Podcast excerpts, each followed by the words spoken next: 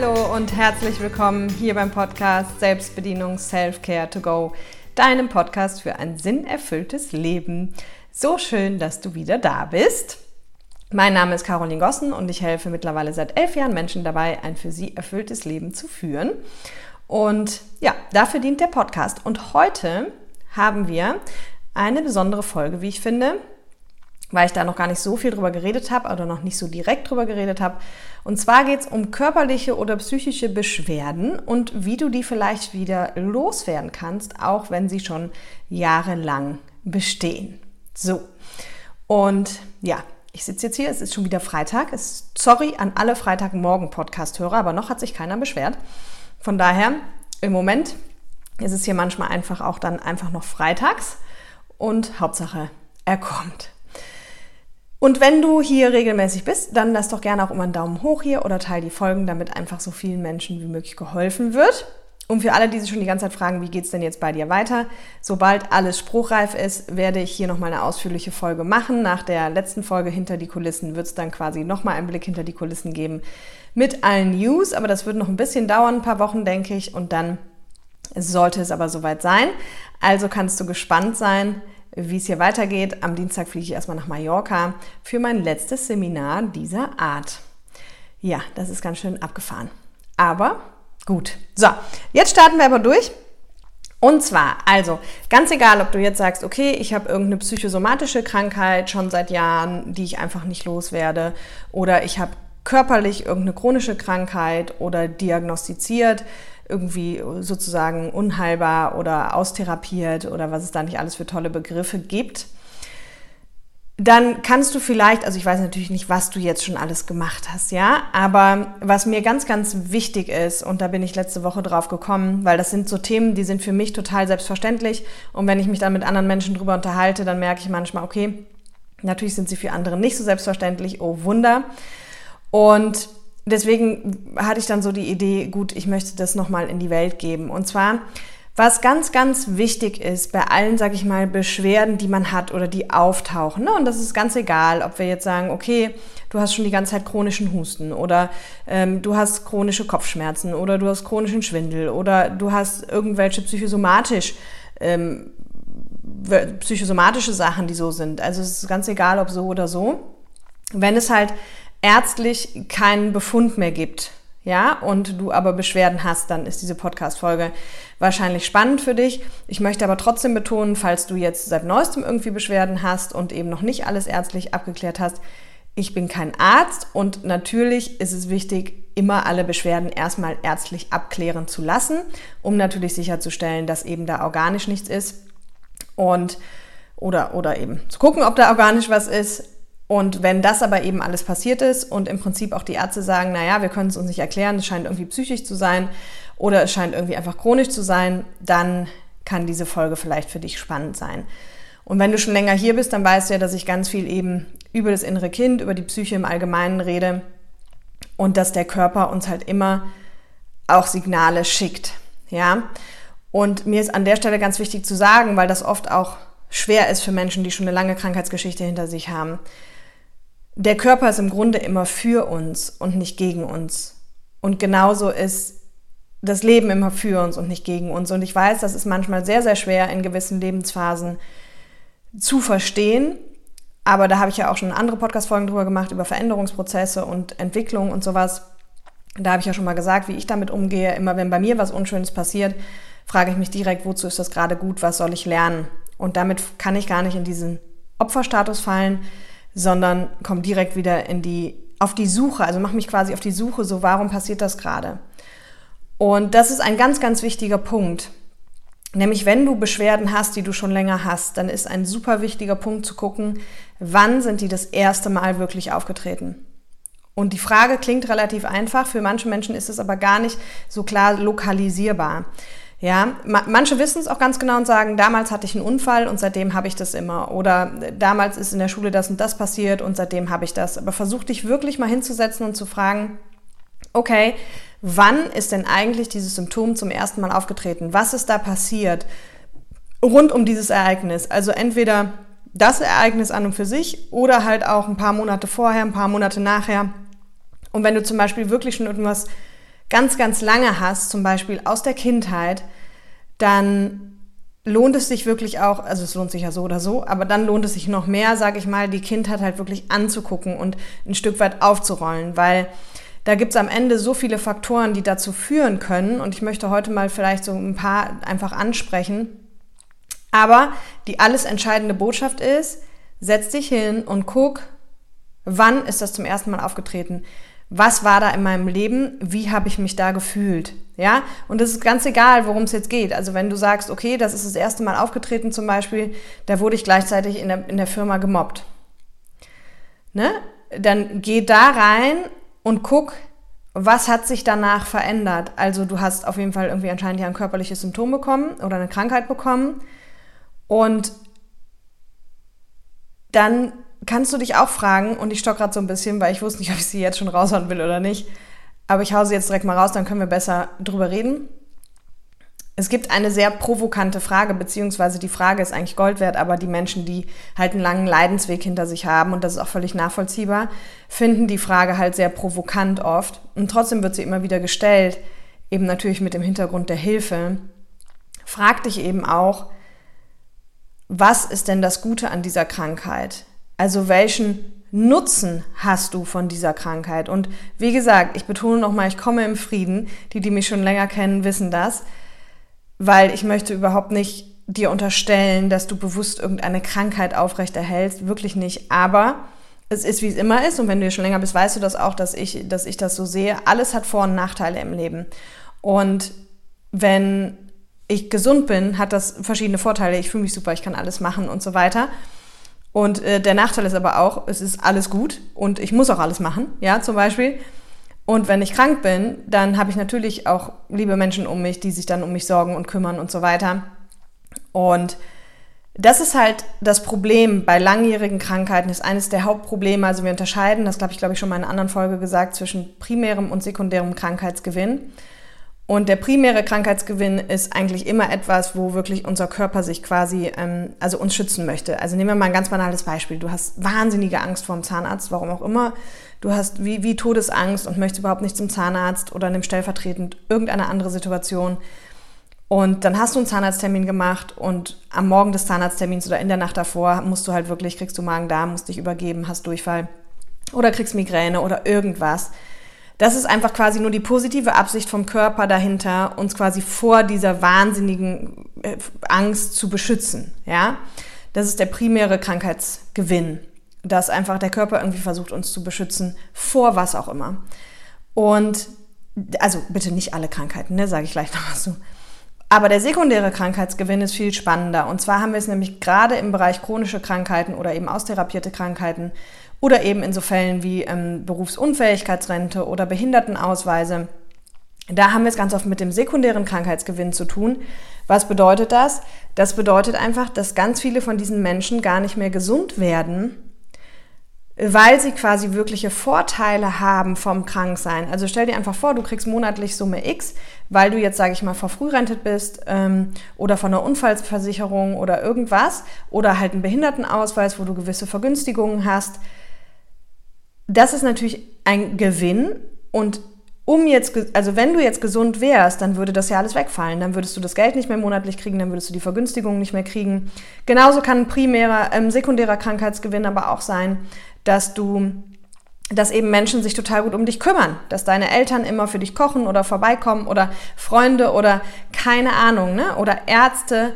Das kann auch alles ein sekundärer Krankheitsgewinn sein. Und was ich heute mit der Folge erreichen möchte, ist einfach nur, also ich möchte ja grundsätzlich einfach Gesundheit erreichen, weil das für mich zu einem erfüllten Leben dazugehört.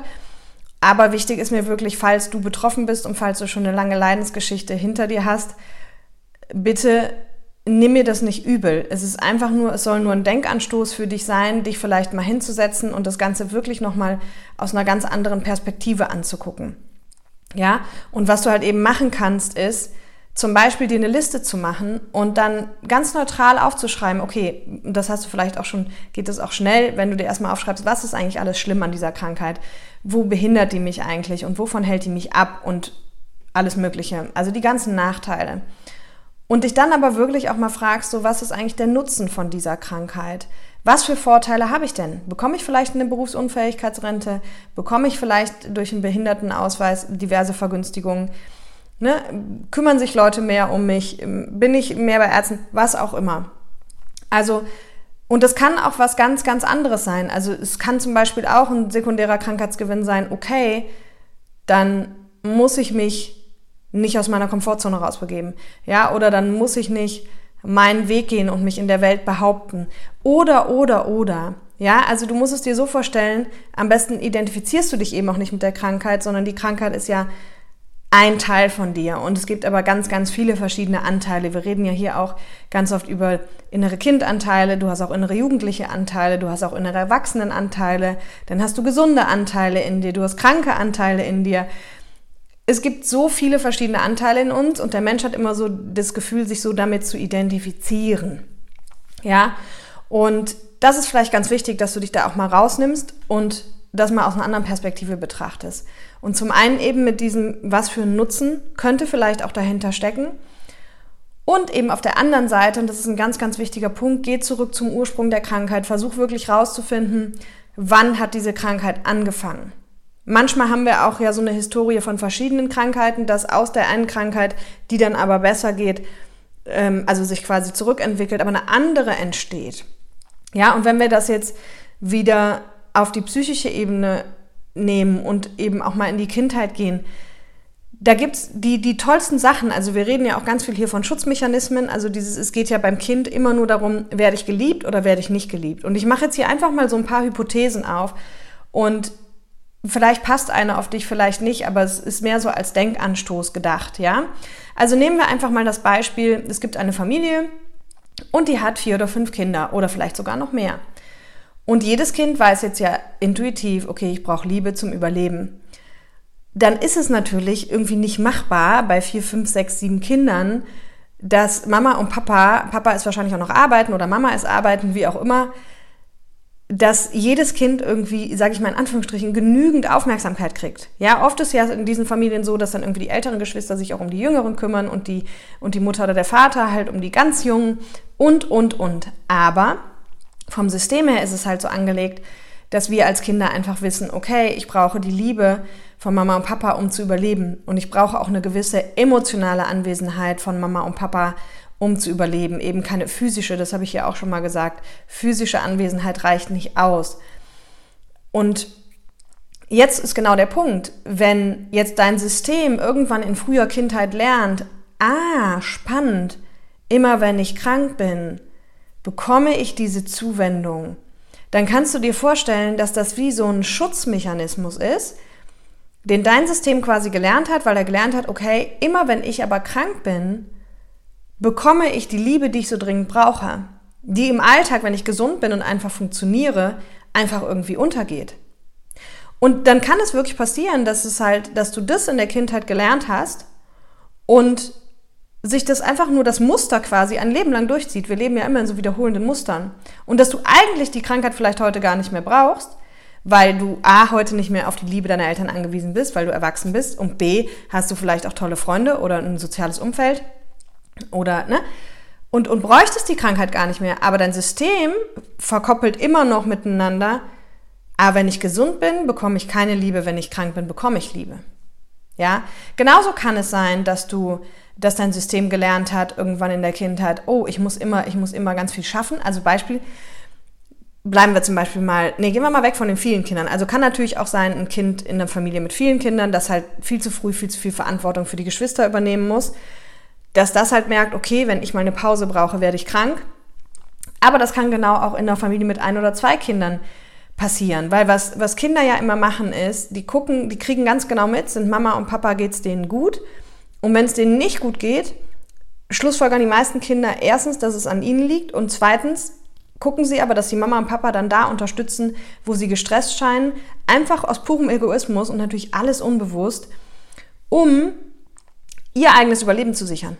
Also Mama und Papa dann zu entlasten, damit sie quasi Zeit wieder bekommen, Liebe bekommen, damit sie überleben können. Ja?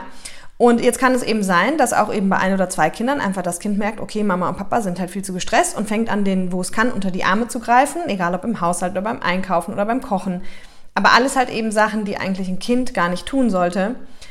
Und merkt dann vielleicht, okay, ich kann eigentlich, ich komme nur zu Pause, wenn ich krank bin. Also so nach dem Motto, wenn ich krank bin, habe ich die Legitimation, Pause zu haben. Ja? Und dann kann es halt eben immer sein, dass immer, wenn es dir quasi im Leben irgendwie zu viel wird oder du nicht mehr kannst, ich meine, das ist ja dann auch vom Körpersystem her nochmal logisch, dass wir dann auch krank werden, aber dass du dann einfach wie so gelernt hast, okay, wenn ich Pause brauche, muss es mir schlecht gehen. Sonst habe ich keine Legitimation, Pause zu machen. Ja? Und du siehst, da gibt es halt so die unterschiedlichsten Varianten. Ne? Genauso kann es auch genau das Umgekehrte sein, dass du gelernt hast, aber dann hast du höchstwahrscheinlich eben auch nicht so eine krasse Krankheit, dann hast du halt andere Schutzmechanismen aufgebaut. Genauso kann es sein, dass du aus einer Familie kommst, wo es immer um Starksein ging und wo keiner nie, also wo man nie krank ist und trotzdem immer geleistet hat. Ne? Das hat dann insofern den Vorteil, dass du dann vielleicht eben auch nicht krank wirst.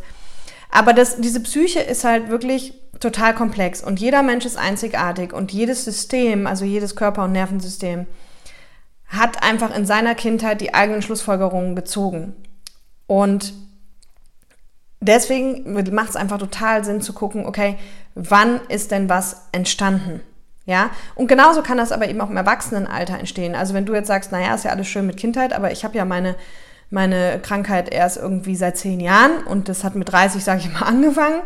Ne, guck einfach an den Anfangspunkt. Wann ist die aufgetreten? Weil natürlich unser System ist lernfähig und das lernt auch immer Neues. Und wenn zum Beispiel, nehmen wir nochmal die Jobsituation, du im Job gemobbt wurdest und auf einmal hat bei dir eben ähm, Darmprobleme angefangen, ja, und seitdem schlägst du dich seit zehn Jahren mit Darmproblemen rum. Diese, dieses Lernfeld funktioniert genau so. Also Beispiel angenommen, du hast dann gemerkt, okay, seit es mir schlecht geht, kümmern sich halt ganz viele Menschen um mich. Oder wenn es mir so schlecht geht, dann muss ich eben nicht zur Arbeit, wo ich dann nicht gemobbt werden kann. Ja, also guck immer, du kannst dich auch fragen, wovor versucht dich diese Krankheit zu beschützen oder was versucht sie dir zu zeigen. Ja, dass du einfach mal wirklich gedanklich das ganze Spielfeld absteckst und halt eben, und das kommt eben am besten mit den beiden Fragen, so wann hat es wirklich angefangen und was ist denn vielleicht der Nutzen, wovor möchte mich die Krankheit beschützen, was kann das sein, dass du da wirklich hinguckst.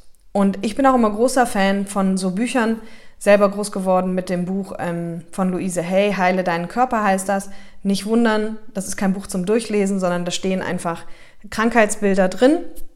Und da steht immer nur die, dann die mögliche Ursache, also die mögliche psychische Ursache und das neue Gedankenmuster, wie du dich programmieren kannst. Dann gibt's von Rüdiger Dahlke aber auch Krankheit als Weg und Krankheit als Symbol.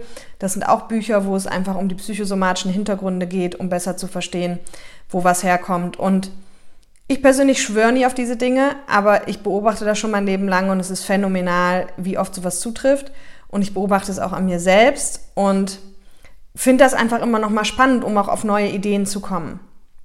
Ja, und um für mich einfach Dingen auf den Grund zu gehen. Und ich für mich persönlich kann sagen, dass wenn ich mal, toi, toi, toi, ich bin ja sehr, sehr gesund zum Glück, aber dass wenn ich mal was habe, dass ich da immer sofort reingucke und dass es auch für mich immer Sinn ergibt. Und es gibt da draußen am Markt auch noch ganz, ganz viele. Ich habe auch noch so einen ganz dicken Schinken, weiß ich aber gar nicht mehr, wie der heißt, wie so eine Bibel. Stehen auch alle möglichen Sachen drin. Und ja, einfach dich mal von der Seite her mit Krankheit zu beschäftigen. Ne? Weil die meisten Menschen natürlich, und das empfehle ich ja auch, ist mir auch ganz wichtig, gehen halt zu Ärzten und gehen dann zu verschiedenen Ärzten. Aber wenn die halt nichts mehr finden, dann ist es ganz oft so, dass halt man wie aufgibt, ja, weil, weil halt die Medizin auch sagt, naja, wir können halt hier nichts finden. Und das, das kann ja auch sein, weil wenn eine Krankheit eben gar nicht organisch ist, sondern psychisch ist, dann macht es halt Sinn, dahin zu gucken, ja. Und natürlich kannst du dir auch da Unterstützung holen.